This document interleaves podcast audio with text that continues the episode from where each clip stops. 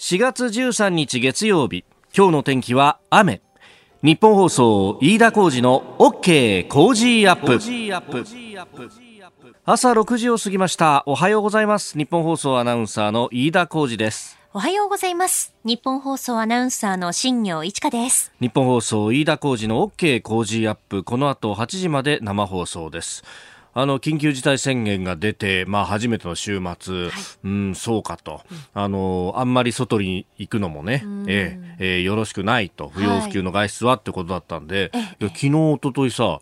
本当に外に出ない生活をしてみてあやっぱりそうですか。本当あの土日で近所のコンビニに行くだけっていうですね、うんうん、えあのちょっと前だったら、えー、お前放送業界にいる人間がそんな引きこもってどうすんだって ものすごく怒られるであろう生活をしてみたんですがまあ実はですね、えー、平素からそんな感じの生活をしていたもんでですね、うん、ほとんど僕にとっては違和感はなかったんですけど、うん、やっぱ子供がね外に出れないしいいお天気だったじゃないですか、ね、特にああの土曜日なんかはね、はい、だからその中で連れてってよみたいなのはなかなかね、えーえー、それをこうなだめるのに苦労するってまあいろんなお家でそういうことになってるとは思うんですけれどもね、え。ー、でも本当これ一言じゃないなとだ誰がかかるのかなんていうのはもう分かんないなっていうのが、ね、あの今日はあのね、えー、新聞が、えー、一般紙休刊日ですんでスポーツ新聞しかスタジオに入ってきてないんですけど、えー、スポーツ日本ホーステ危機っていうねあの報道ステーションの富川、えー、優太アナウンサーがコロナ陽性にかかったと、はい、まああ先週の1週間は放送出てましたけど、うん、ひょっとしたらそこでもうすでに感染してたんじゃないかみたいな話があって、えー、共演者自宅待機っていうふうにね変わってきましたよ。はい、まあこれ無症状で感染というのがあるんで、うん、もうそう考えるとね疑心暗鬼にもなっちゃうところなんですけど、ね、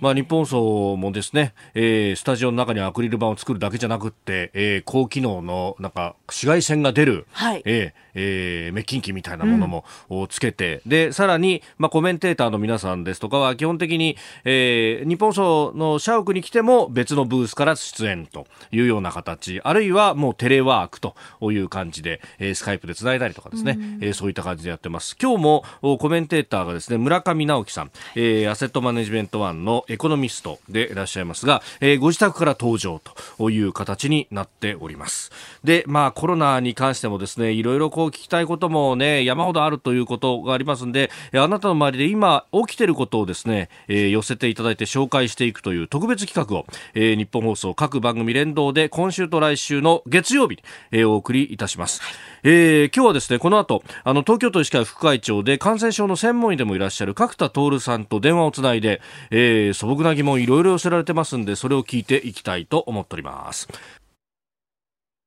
1都3県に緊急事態宣言が発令中の今あなたの周りではどんなことが起きているでしょうか？あなたはどんな思いをしているでしょうか、えー、そこで週の頭今週と来週の月曜日は日本放送の各番組が連動してリスナーのあなたにリポーターとしてあなたの周りで今起きていることをお寄せいただき紹介していくという特別企画をお送りいたします。あなたからのメッセージを紹介し専門家やコメンテーターの方と深めていきたいと思います、えー、この時間は東京都医師会副会長で感染症症の専門医でもいらっしゃいます。角田徹さんにお話を伺っていきます。電話がつながっています。角田さんおはようございます。あ、おはようございます。朝早くからすみません。ご無沙汰しております。よろしくお願いします。まあ、あの新型コロナウイルスのね、えー、都内はあ緊急事態宣言も出されていますけれどもあの、はい、先生まずご覧になっていてこの宣言が出された前後っていうのは世の中の雰囲気であるとかあるいは医療現場っていうのは変わりましたか？そうですね、やはりあの緊急事態宣言が出る前からかなり自粛ムードはありましたが、えー、出た後より一層その人の出入りは少なくなっていると思います。はい、であと、医療現場でいうと、やはりあのが私ども外来をやってますので、はい、お年寄りのやはり来院が少なくなって、まあ、あのー、ますね。ですから、ちょっとちゃんと薬を続けて飲んでいただいているのかとか、はい、まあ、家の中にこもりすぎて弱くなってないかというのは、ちょっと心配な点はあります。あなるほど、なるほど。まあ、その辺っていうのはどうなんですか？やっぱりこう、電話で、えのやり取りだとかで、ちょっとサポートしていくとか、そういうことも今後は考えていくということですか？そうですね。あの、それはやはり電話では、電話はよくかかってきてですね、あの、ええます。で、まあ、こちらからもやはりちょっとあまり間が空いてる場合には、はい、のスタッフとか私が電話をかけたりしてます。うんこちらからも確認じゃないですけど、様子どうですかみたいな形でね。ええ、はい。まあ、そうやって、こう、いろんなね、道具を使いながら、まあ、医療の体制は維持していかなきゃいけないっていうのは、コロナにだけ集中するわけに、これ、先生、いかないわけですもんね。その通りですね、コロナによって他の病気がその進んじゃったり、悪くなったりすると困りますからね。はい、で、まあ、日々の生活もいろいろ変わってきていて、それを実感されている方をメールを寄せていただくんですが、えー、この文京区のですねラジオネーム、テッドさんという方からメールをいただきました、端的なメールなんですが、はい、スーパー、コンビニ、ATM なんかは行かないといけないんですけれども、先生、注意すべきことを教えてください、お願いしますといただきました。まあ、これは触れていい、いけないみたいなことも含めてだと思いますが、どうですか、先生？はい。あのやはりあの原則はあの密閉した空間、密集した状況、はい、あとは他人と密接した状況と、こういった 3, 3つの密を避けるということが一番やっぱり心がけるところですね。ええ、ですから、はい、ATM が混むかどうか分かりませんが、やはりスーパーなんかは混む時間帯がありますよね、夕方とか、はい。ですからそういう時間帯はなるだけ避けていただく。ということ。それとまたスーパーなんかで買い物の時も、やはりあのソーシャルディスタンスって言って、まあ、約2メートルですね、はい、来週はあのアメリカとの6フィート、1.8メートルっていうんですが、そのぐらいの距離は開けられたら他人と開けるということが一つですね。そうすると、あのレジ待ちのところとかですよね。はい当然ね。間を空けるということですね。あとは、あの、やっぱり、あの、どうしても ATM なんかですと操作をしますですね、手で。はい。はい。そうしたときは、やっぱりあのそ比較的コロナウイルスっていうのは、そういうものの表面で長時間、まあ、その感染力を保ったまま生きていると言われてますので、ですから、あのまあ、ATM は触ったや操作した後にすぐに手は洗えないでしょうけど、まあ、ご自宅に帰ったら手を洗って必ず洗っていただくと、まあ、これはあの外出した後にまあ原則ですけど、はい、でその間、まあ、ATM からご自宅に帰ったりする間は、はい、まあ、その手でですね顔を触らないと、粘膜面からやっぱりウイルスが侵入してしまいますから、ですからそれはなか顔を触らないということは一つあの気をつけていただくと思います。そうそう、目がかゆいとかなって皆さんおっしゃってマスクですね。ええ、マスクは非常に有効なんですが、はい、あの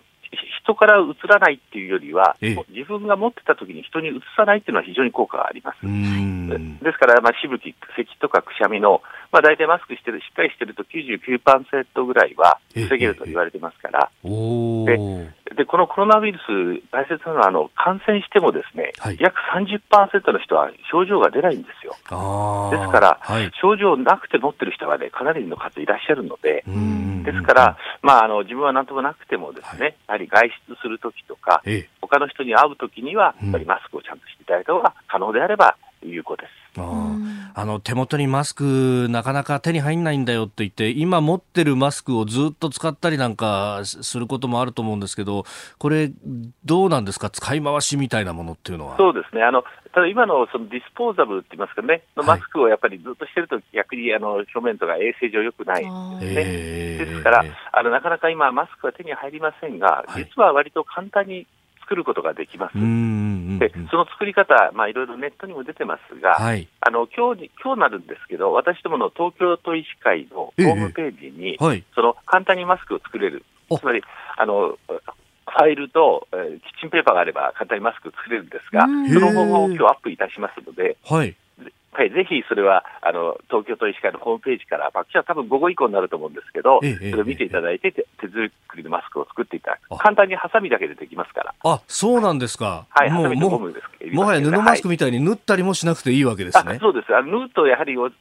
得意な方いらっしゃいますので、本当にあの、ね、切って、はい、あのゴムをつけるだけっていうような作りです。ほー、なるほど、しかもキッチンペーパーだったら、基本的にお家にはある方多いですもんね。そうなんです、家にあるのだけでできると、まあ、ちょっと僕の方をちゃんと手に入れるのが大変かもしれませんが、はい、あわかりました、ちょっと番組でも、またそれ、あのツイッターなどでリンク貼ってご紹介するようにいたします。あぜひお願いいたします。はい、角田さん、朝早くからどうもすみません、ありがとうございました。ありがとうございます。あのご自身も体調ね、あの気をつけ、もちろん気をつけてらっしゃると思いますけれども、はい、え、はい、え引き続きありがとうございます。お気遣いいただきまして。いえいえ、引き続きいろいろ教えてください。はい、こちらこそよろしくお願いいたします。どうもありがとうございました。ありがとうございました。続いてあなたの声を届けますリスナーズオピニオンです。この傾向ジアップはリスナーのあなた、コメンテーター、私、田新業アナウンサー、番組スタッフ、みんなで作り上げるニュース番組です。えー、日々のニュースに関してご意見お待ちしております。今朝のコメンテーターはエコノミストの村上直樹さんです。えー、新型コロナ緊急経済対策108兆円、これは圧倒的に不十分だと、えー、断言できるとおっしゃっていられるんですが、えー、その理由など経済対策についても詳しく伺っていきます。えー、取り上げるニュース、えー、安倍総理オフィス出勤7割削減要請というニュース、えー、それから国による休業保障損失補填に関して改めて否定されています。イギリスではジョンソン首相が退院をしました。それからあ OPEC プラス減産で最終合意というニュースも取り上げます。あなたの声を届けますリスナーズオピニオンです。えー、匿名希望千葉市川の48歳地下鉄運転手さんからいただきました。えー、自分は某地下鉄で運転手をしてますおお、えー、一昨日昨日と乗務しましたが自分の担当路線に限って言えば、えー、普段よりお客さん8割以上少ないですね、えー、座席も間隔を空けて端っこにお客さん皆さん座ってます。えー、今日週初めの月曜日通勤される人でどのぐらい混雑するかですねとごいただきました。確かにあの緊急事態宣言の発令確か4月の8日だったと思いますけれども、うんはい。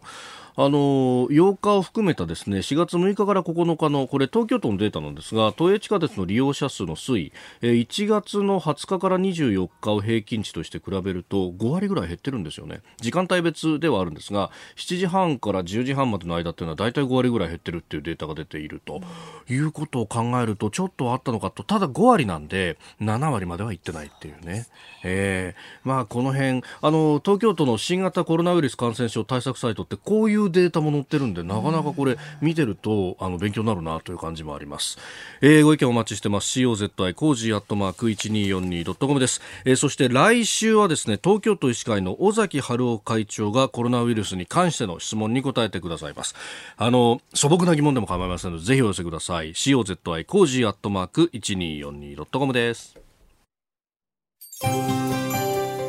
ここでポッドキャスト YouTube をお聞きのあなたにお知らせですラジオのニッポン放送飯田浩司の OK コージーアップではお聞きのあなたからのニュースや番組についてのご意見そして新型コロナウイルスについてお仕事への影響生活の変化政府の対応へのご意見などぜひメールやツイッターでお寄せください。番組で紹介いたします。海外でお聞きのあなたからのメッセージ情報もお待ちしております。どうぞよろしくお願いします。4月13日月曜日時刻は朝7時を過ぎました。改めましておはようございます。日本放送アナウンサーの飯田浩二です。おはようございます。日本放送アナウンサーの新業一華です。あなたと一緒にニュースを考える飯田浩二の OK 工事アップ。7時台はコメンテーターの方々とニュースを掘り下げてまいります今朝のコメンテーターアセットマネジメントワンエコノミスト村上直樹さんです。え村上さんとはスカイプでつないで村上さんご自宅からのご出演となります。よろしくお願いします。よろしくお願いします。えー、では最初のニュースこちらです。安倍総理オフィス出勤7割削減を要請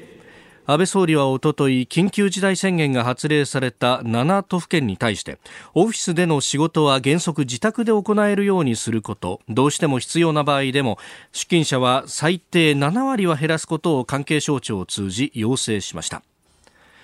一方繁華街の接客を伴う飲食店に関しては全国すべてで出入りを控えるよう呼びかけております。まあ、一昨日行われた政府の対策会合の中での発言ということですが、まあ、7割削減、これ、まあ、働き方そのものを組み替えないと経済には結構大きな影響がありますよね、村上さん。そうですね、まあ、なかなかその、まあ、個別企業さんによっては7割難しいとか、えー、あると思うんですけれども、うんうんうん、まあ、でもやはりその今の最重要な課題は、あ重要なことはやっぱりその感染拡大を止めるっていうことなので、はい、まあ、やっぱり人と人との接触を減らすためには、まあ、まあ、緊急事態ということで、まあ仕方ないかなという気はしますけどね、はい、もうこれ、週を追うごとに何かこう社会の空気みたいなものがどんどん変わっていく感じがあって、これ、一個一個対応していくっていうのは、各企業、悩みながらって感じになりますよね。そうですよね、まあ、これはあの、まあ、本当にあのなんでしょう、まあ、仕方ないことだったし、はい、まあ、あの個別の企業によって全く状況違うと思うので、一律こう全部急に8割とか減らせとかっていうのは、まあ、無理だと思うんですけども、これはやっぱりでも、ある程度ちゃん、あの、まあ、工夫しながら対応しなきゃいけないっていうふうな状況ではないかなというふうに思いますね、個別の企業、あのそれぞれの企業にとっては。はいあの村上さん、今、アセットマネジメント案という、まあ、あのこれは運用の会社にいらっしゃると思うんですが、はい、それまでであれば、はい、これやっぱり運用するあの資金を預けてもらう人とは、フェイス2フェイスで話をして、まあ、説明しはい、して納得してもらってっていう形だったわけですよね。そうですね、まあ、そういった、あの当然、あのお客さんとのフェイス2フェイスのこうコミュニケーションが、まあ、ほぼほぼできなくなってるっていう、まあ、それはあの我々の業界だけじゃなくて、えー、どこの、まあ、金融機関全般そうですし、うん、まあ、それはもう他も営業っていう活動が常にあるので、はい、まあ、それはもう止まってしまってるっていうのは、まあ、実際あると思いますけれども、うん、まあ、一方でその、まあ、そんなんじゃずっとこう、なんていうんでしょう、いけないので、はい、当然そのやり方いろいろ変えて、その、まあ、テレワーク、あ、要はその、他のコミュニケーションということで、まあ、いろんな、うん、まあ、便利なツールありますから、はい、まあ、そういったところで、あの別のところで、まあ、コミュニケーションを取っていくっていう努力を当然、うん、まあ、我々も含めていろんな企業がやってるということだと思いますけどね。うん、はい。で一方でこう市場をずっとご覧になっているお立場からしてこのコロナで結構ここ1か月はまあ乱高下というかむしろ下がったとがっくり下がったというようなところもあると思うんですけどこれはもう、はい、ねあの、非常にお立場的にもコメントしづらいかもしれないですけれども。いえいえ、あの大丈夫です、えー、あの。あの、マーケットは常に見てますし、えー、あの、まあ、株が、あの、ご案内通り急落してますけれども、でも実は、あの、3月の20日前後が大底で、まあ、日経平均も含めて、結構、まあ、戻してるんですよ、結構ね。うんまあ、なので、えっ、ー、と、まあ、今結構マーケット見方、株式市場については見方は分かれていて、はい、えー、まあ、これで、あの、一旦大底を受けつけたんで、あの戻り基調にあると言ってる人もいますし、あと一方、あのいや、こんな、これ、まあ、よくありがちで、その急落した後に一旦リバウンドするんだけど、また2番底を見に行くっていう、まあ、パターンがあって、まあけまあ、見方分かれてると思うんですけれども、まあでも、あの私、まあ、まあ、個人的には今どう見てるかというと、はい、まあ、やっぱりその、この問題って、その、やっぱ経済活動がこう目に見えて明らかにこう、うまあ、急縮小、大幅縮小してるわけですよね。はい、で、これは多分あの、リーマンショック、まあ、2008年の時に起きましたけども、はい、まあ、おそらくそれを大きく超えるぐらいのその経済の落ち込みっていうのがもう起きつつあるということなので、はい、で、やっぱりそこの影響、まあ、当然その大変なことが起きてるとはみんな分かってると思うし、えー、で、マーケットってね、先を見に行くんで、今、なんとなくこの状況がその正常化しつつ、うん、あの早期に正常化するっていうのを見越して株がリバウンドしてる部分あると思うんですけども、はいまあ、僕はちょっとやっぱりこの問題はもう長期化する可能性もあるし、ええまあ、どちらかというと、もう一段下げる可能性が高いんじゃないかなというふうには思ってますけどね、はい、この楽観の想定が崩れたときに、また、ああ、やっぱりって言って、こう下がっていくシナリオ。そうですね、えー、あの普通あの、まあ、例えば、まあ、米国の株でもそうですけども、はい、まあ、こういったその、まあ、10年に一度、まあ、今回のことことが、まあ、もしかしたら100年に一度かもしれないし、10年に一度あるかのぐらいのその株価の下落だと思うんですね。まあ、それは起きたらやっぱりその株がそのピークから半半減するとか、うん、いや50%ぐらい下がるとか、それが十分あり得るっていう、そういう感じで見てます。はい、経済について、また後ほど詳しく解説をいただきます。はい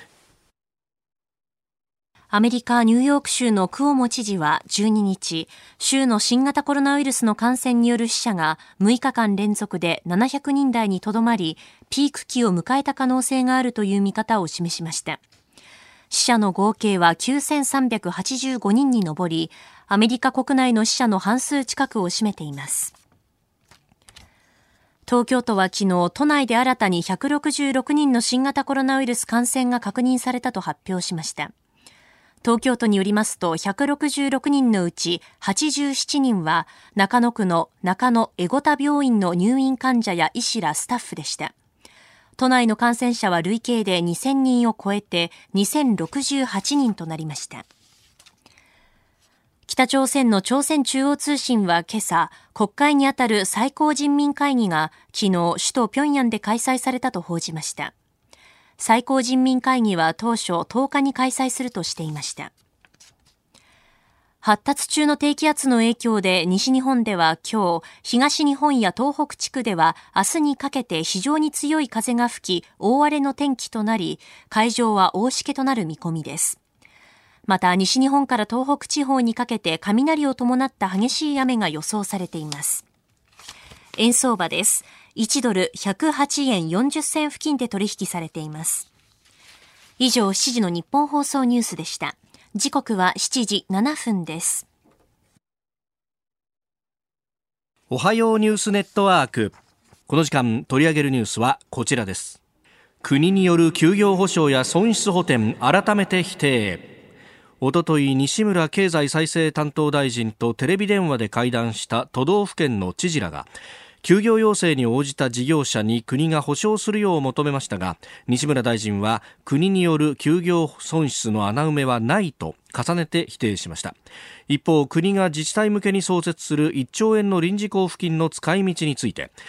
東京都が休業要請に応じた事業者向けに支払う協力金のような活用ができるかについては考えたいと述べております。えー、先週末に東京都はこの休業要請、えー、具体的な業種も発表しましてそして、えー、休業要請に協力した事業者には協力金という形でお金を出すと、えいうことまで決めました、まあ、経済対策いろんなものは出てきてますが村上さんまずざっとご覧になっていかがですか？そうですね、まあ、108兆円というその総額、はい、まあ、これはあの大きいんですけれども、うん、まあ、これはもうよく言われてますけれども、実際に今回のこの、まあ、緊急経済対策で追加的にあの、まあ、国債が発行するという形で、要はあの歳出が増えるっていうのは、大体17兆円ぐらいですね。はい、うん。まあ、ですから、その17兆円の規模というのは、まあ、若干若干というか、まあ、少ないんじゃないかなっていうのが、まず第一印象ですね。はい。まあ、これ先ほどその、はいはい、休業保障の話出ましたけれども、えー、まあ、結局そういうところまで本当にあの賄えるのかどうかがちょっとわからないっていうところかと思います。はいまあ、休業保障、東京都は協力金で、まあ、店舗、1店舗にあたり50万と、で、複数店舗を持つ事業者に100万円ということで、まあ、これで総額は1000億円規模になる見込みということなんですが、これ、どうして国はこんなに渋るんですかね？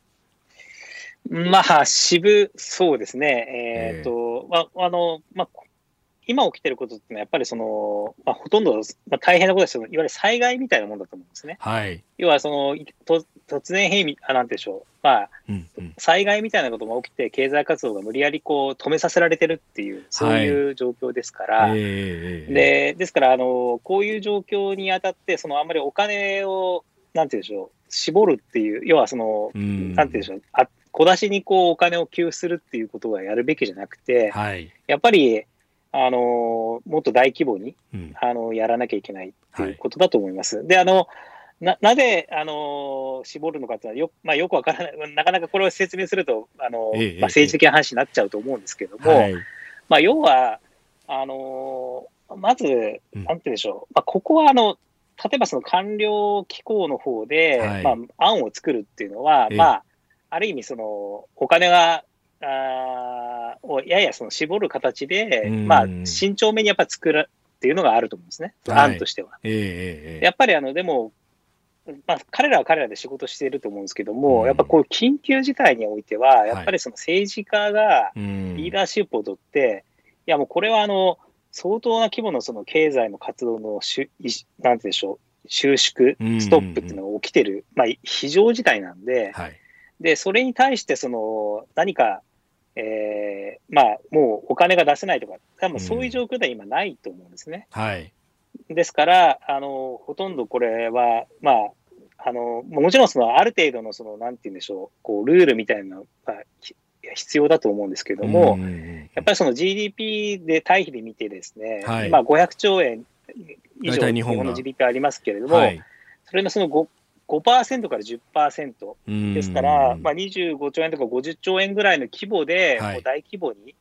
お金をとりあえず用意しますで、もう出しますと、はい、まあ、税金を一時的に戻しますっていうことですけども、えー、まあ、それをやらなきゃいけない局面だと思うんですね。まあ、それをなそれは結局僕はあの最後はやらなきゃいけないというふうになると思います、いずれ。うん。はい、これ、やっぱ、あの、この先のことも考えて、えー、今は温存してるみたいのがあったりするんですかね。まあ、それもあるかもしれないですね。あの、それは当然考え、あのあ想定はしてるとは思います。はい。でもやっぱりこれ、他の国を見るとですね、これ、米国がやっぱり一番先行っていて、はい。えー、もうさ最初にあの、えっ、ー、と、まあ、まあ、米国も2兆ドル規模、2兆ドルと言ってますね。言ってますね。はい、で、えーこの中の半分ぐらいはその家計に対して、そのお金を、あのだもう直接上げますと。小切手で透明のせ透明の生活資金もそうだし、はい、あとその失業保険を上乗せするんですね、はい、大規模に。とあともう一つ、中小企業を通じて、はい、えっ、ー、と、要は中小企業にお金を貸すっていう形なんですけども、だけどそれはその雇用を維持するためであれば、もう返さなくていいよっていう、そういう前提でもう貸し出すっていう、はい、そういう枠組みも同時に発表してるんですね、すでに。で、そのあの規模が大体 GDP 比の、はい。えー、4%とか5%ぐらいなんですよ。えー、だ日本で当てはめると、これって20兆円とか25兆円ぐらいなんで、はい、もうアメリカはすでにもうそういったやっぱりその、うん、このショックでやっぱり経済活動止まって、まあ、とりあえずもう大変な状況になって、そのまあ、あの生活できなくなる人がもう増えるんで、うん、でそれに対してもいち早く手を打ってるのが米国、でそれに対してやっぱり、あの今の日本政府の対応はやっぱり遅いなという印象しかないですね、はい、まあ、その貯金に回っちゃうとかなんとかとかいろんな理屈はつけてその一律給付ってものはもう嫌がるだけ嫌がってるっていう感じがなんかそう見えちゃいますね。そうですね、私もあの、ななんでそんなに、まあ、こあの普通の状況であればですね、うん、ちゃんとしっかりルール付けして、はい、あのまあ、そんな良くないお金の、ね、ばらまきしすぎは良くないと思うんですけども、えーはい。まあ、ここれほど広範囲にですね経済活動が誰が、誰の目が見ても明らかなぐらいこう止まっているいて、はい、でもう困っもうあこの1か月、この状況が続くと、もう店畳まなきゃいけないとか、かもう給料もらえるかわからないっていう人が、相当規模増えてるわけですから、うん、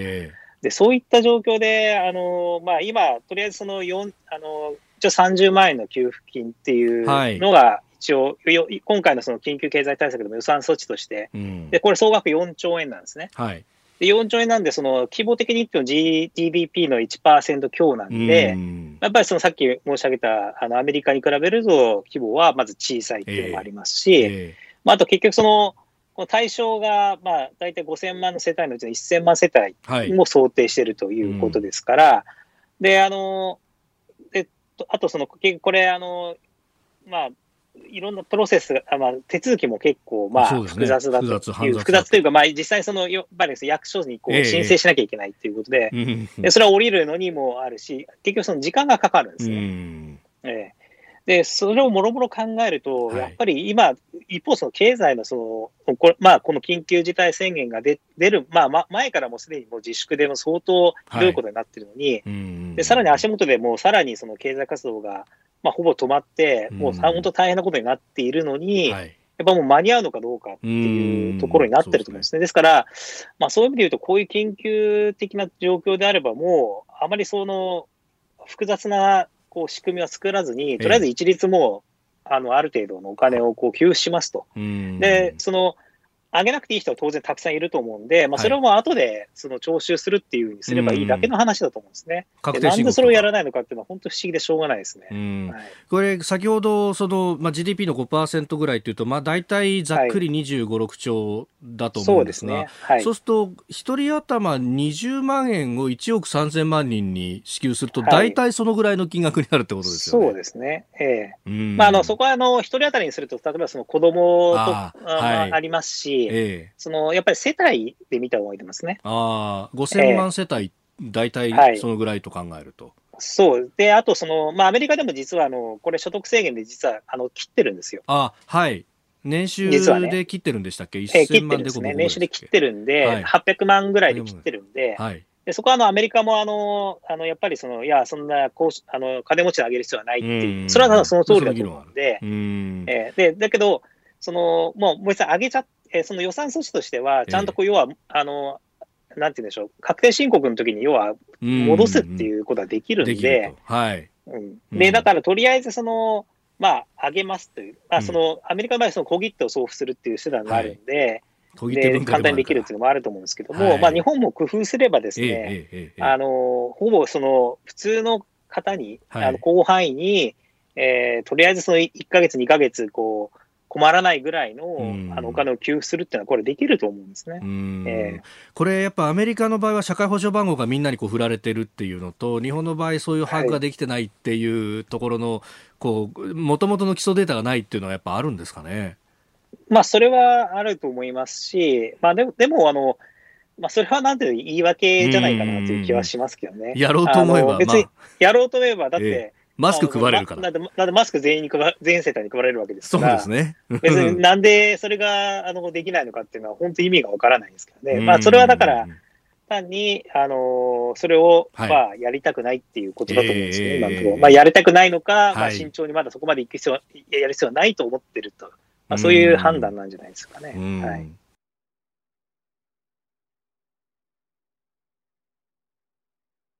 え、5月6日まで新型コロナウイルスの感染拡大で1都3県に緊急事態宣言が出ております、え、そこで今週と来週の月曜日は日本放送の各番組が連動して特別企画。リスナーのあなたにリポーターとしてあなたの周りで今起きていることをお寄せいただき紹介していきます、え、6時台は東京都医師会副会長角田徹さんにお話を伺いました、え、この時間は今日のコメンテーターエコノミスト村上直樹さんにお付き合いいただきます。村上さん引き続きよろしくお願いします。はい、よろしくお願いします。村上さん、ご自宅からスカイプでのご登場です。えー、さて、こんなメッセージをいただいております。えー、埼玉志木市の50歳50ドライバーさんからいただきました。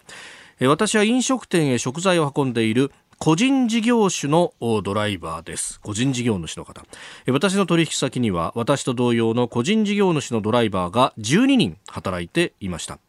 緊急事態宣言の後取引先から7名が今週末で契約打ち切りいわゆるクビになりました。残った5人も契約金額5割カットがに2人、えー、残りの3人は契約金額2割カットです、えー、クビの7人は来週月曜から、えー、収入のめどがないようですと、えー、要するに今日からということですかね、えー、残った5人もまたいつクビの対象になるかと思うと不安です、えー、これが現場の生の声です。コロナのバカ野郎といただきました。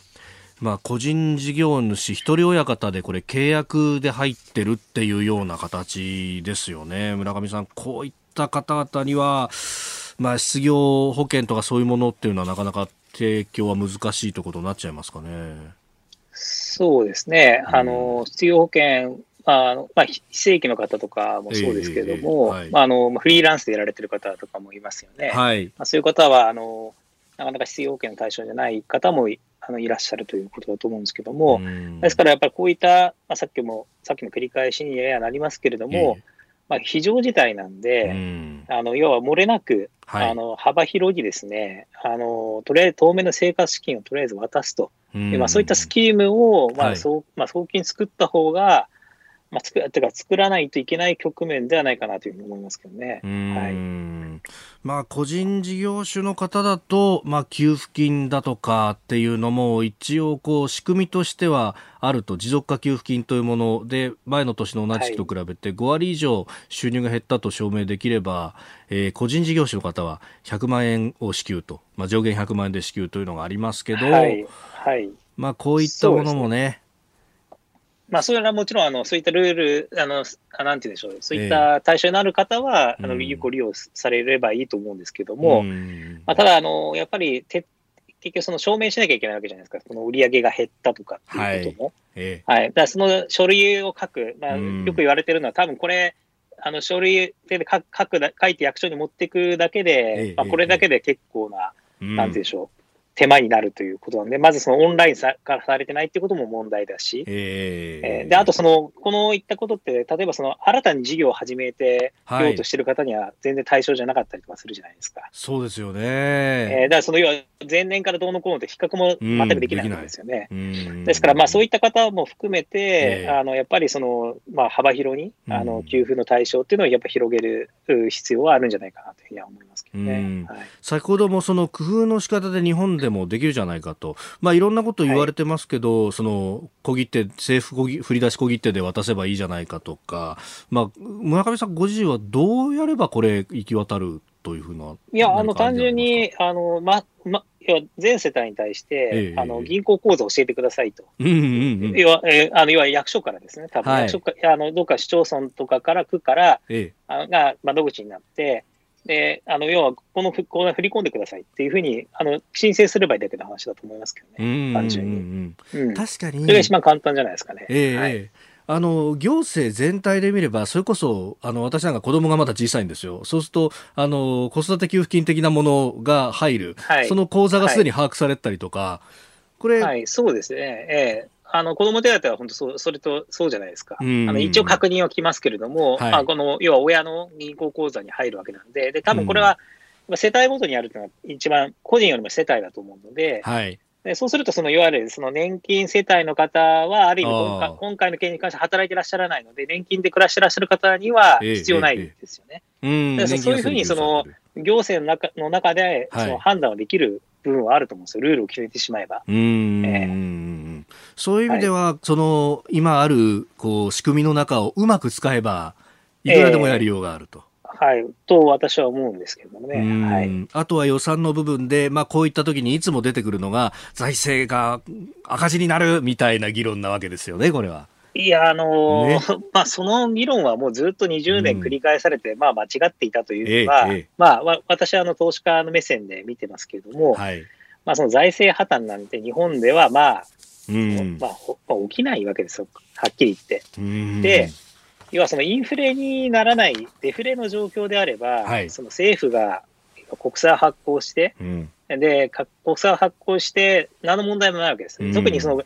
この緊急事態において、ええ、その GDP の多分10%規模で、その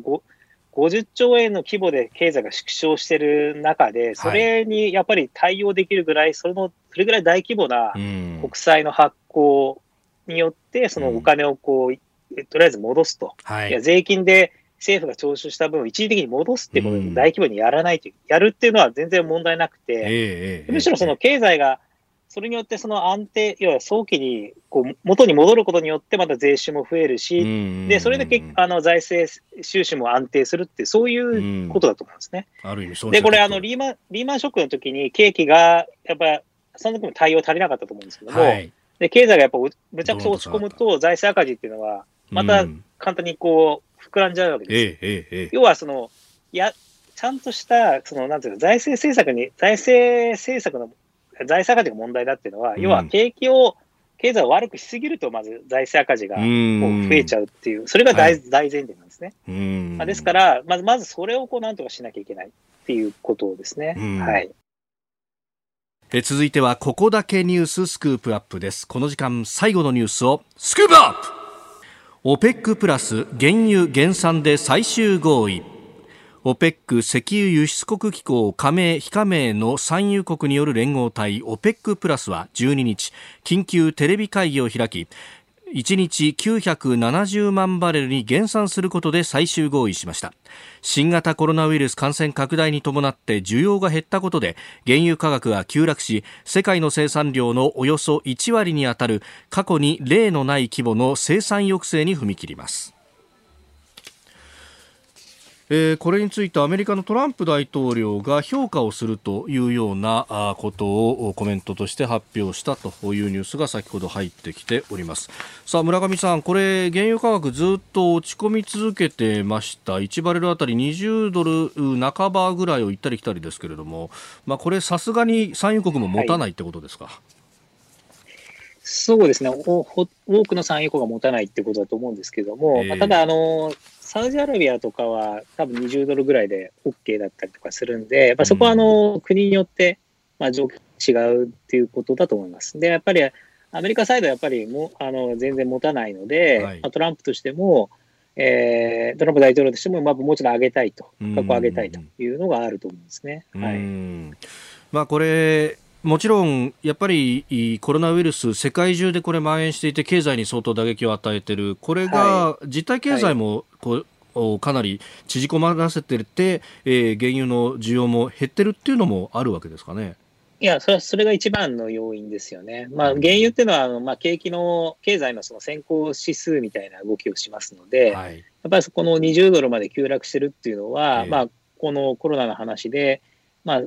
あの経済全体が、これは日本だけじゃなくて、もうグローバルに、世界経済全体が、おそらくそのリーマンショックの時に、まあ、あの時もその100年に1回の危機って言われましたけれども、はい、おそらくそれ以上のその、うん、まあ、経済成長率の落ち込みっていうのが、まあ、この2020年、残念ながら起こってしまうっていうのは、まあ、結構可能性高いと思うんですね。でそれを、まあ、そうすると当然、その原油の需要っていうのも大きく減るので、はい、まあ、価格が大きく下がるっていうのは、まあ、当然起こり得るということで、まあ、その20ドルっていうのは結構そのいろんな、20ドルぐらいっていうのは、まあ、いろんなこのこの水準は高いか安いかいろいろ議論はあるんですけども、まあ、経済全体が縮小していくんであれば、まあ、これぐらいの、はい、えー、価格になってもまあおかしくないということではないかなというふうに思います。うんこの、まあ、再三おっしゃられているリーマンショック級いやそれ以上という話、はい、リーマンの時は、まあ、金融がまずこう変調をきたしてそれが実体経済に波及をしていった、はい、今回はある意味その逆パターンということの理解でいいんですかね？そうですね、まあ、あの景気が悪くなるパターンっていろいろあって、えー、まあ、今回は本当に金融でではなくて、まあ、要は災害みたいなことが起きてしまって、はい、経済活動全体が全体でがまあほぼすごい広範囲にわたって経済活、うん、経済活動ができなくなってしまうっていう、えー、そういうことなので、まあ、その種類が違いますよね。ですから、その必要なその政策対応も、はい、リーマンショックの時はやっぱそのまず金融の問題だったんで、とりあえずそのお金をこう金融機関に入れて、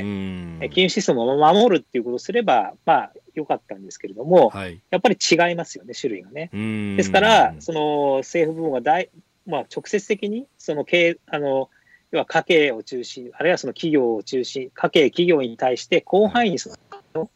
あの戻すと。はいいう、まあ、それをこうやらなきゃいけないっていう、そういうことだと思いますね、はい。まあ、その戻し方の部分で、まあ、いろんなこう議論もあるところですけれども、はい、あと今一つそのお、消費税であるとか、そういうこう税金の減税によって、お財布の中にお金を戻していくっていうような、ああのこれ、自民党の若手などが議論はしているところなんですけれども、これは手段としてはどうお考えですか？ま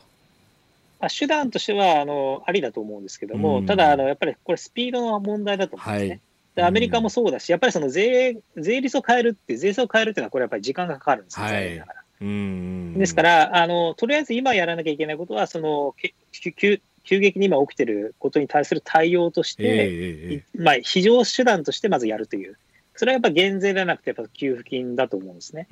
で、消費減税に関しては、やっぱり、はい、やっぱその今のその危機的な状況が少しこう、まあ、ななんて和らいできて、経済が正常になりつつある状況で、はい、あのオプションとして十分考えられるべき対応じゃないかな。そこはちょっとやっぱりこう段階を分けて、あの考えた方がいいんじゃないかなというふうに思いますけどね、はい、これだからまさに有事の対応が必要というところ、はい、そうするとその給付の仕方だとかもこう普段のこうスキームでいやこれできませんよっていうのはいやそんなこと言ってる場合かってことになるわけですね。いや、あの、そんなこと言ってる場合かっていう、そういう状況だと思います。あのそれも考え、まあ、考えればいくらでもできると思うんで、これ、えー、これに関しては。はい。これあの数字を見てると今のところまだ雇用に波及してないですけれどもどうですか？相場ここにも来ますか？いや来ますよこれは。絶対。あもうそれはもうね身近な先ほどそのラジオのラジオそのリスナーの方からの声から、もうあるように、はい、あのもう職がなくなってるっていう話もなってますし、でこれはもうアメリカまあ、アメリカと日本違うっていう話はありますけれども、えうアメリカでは失業率がもう10%以上にいくっていうのはもう、ほぼほぼ、なんていうんでしょう、もう織り込まれてる状況なんで、えー、まあ、日本で10%に急に行くことは可能性低いと思いますけれども、やっぱりリーマンショックの時に5%ぐらいまで上がったんですけども、はい、まあ、残念ながらそれぐらいのことがもう起きつつあるというふうに考えた方がいいんじゃないかなというふうに思いますけどね。はい、これやっぱり失業保険の、まあ、アメリカの場合は申請件数がうなぎ登りに上がってるというようなことも合わせると、まあ、日本の場合はなかなか正社員をおいそれと切れないというのはありますが、そうすると今度、新卒が相当これ心配なことになりますよね。まあそうですね、本当にあのまあ、なかなかその採用活動もなかなかできないという状況ですし、えー、で当然その、こういった状況になれば、企業の、まあ、利益も減って、まあ、当然ながら採用を絞らなきゃいけないっていう状況になってると思うので、はい、まあ、非常に残念ですけれども、まあまあ、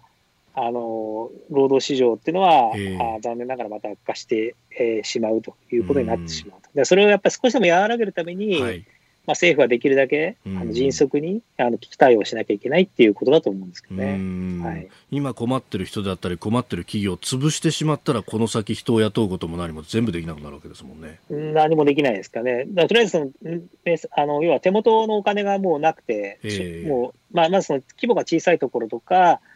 その日々のその売り上げで事業を継続しているような、あの産業とか人たちっていうのは、まあ、まず苦しいので、まずその人を雇うというのはその将来に備えてっていうことなんで、うん、まあ、今もうそういう、それに備えるもう余裕がなくなってる企業が、まあ、多くなってるっていうことだと思いますけどね。ですから非常に、だから、ですから危機対応をまずしなきゃいけないっていう、そういうことだと思います。はい。